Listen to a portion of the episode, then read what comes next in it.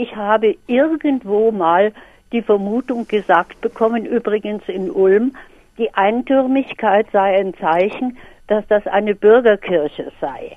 Ich habe das in der Literatur nirgendwo gefunden. Und jetzt kriegen Sie die Frage.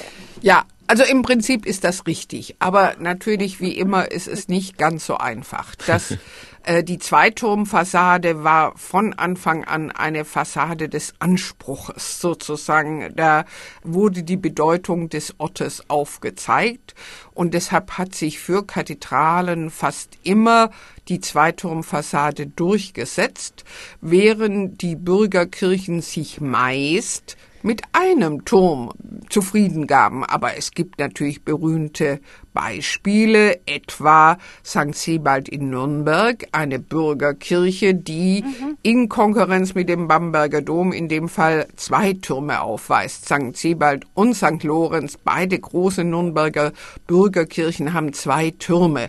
Äh, das ist immer mit einem Anspruchsdenken auch äh, und einem Anspruchsauftreten verbunden.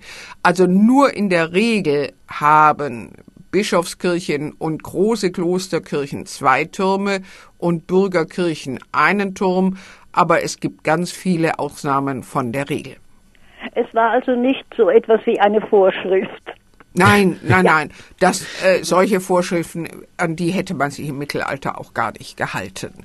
Wenn eine Gemeinde anspruchsvoll genug war, zu sagen, wir wollen hier mit zwei Türmen operieren, dann konnte ihr das keiner verwehren. Wer hätte es ihnen untersagen sollen? Der Bischof, der war froh, wenn die Gemeinden Kirchen bauten.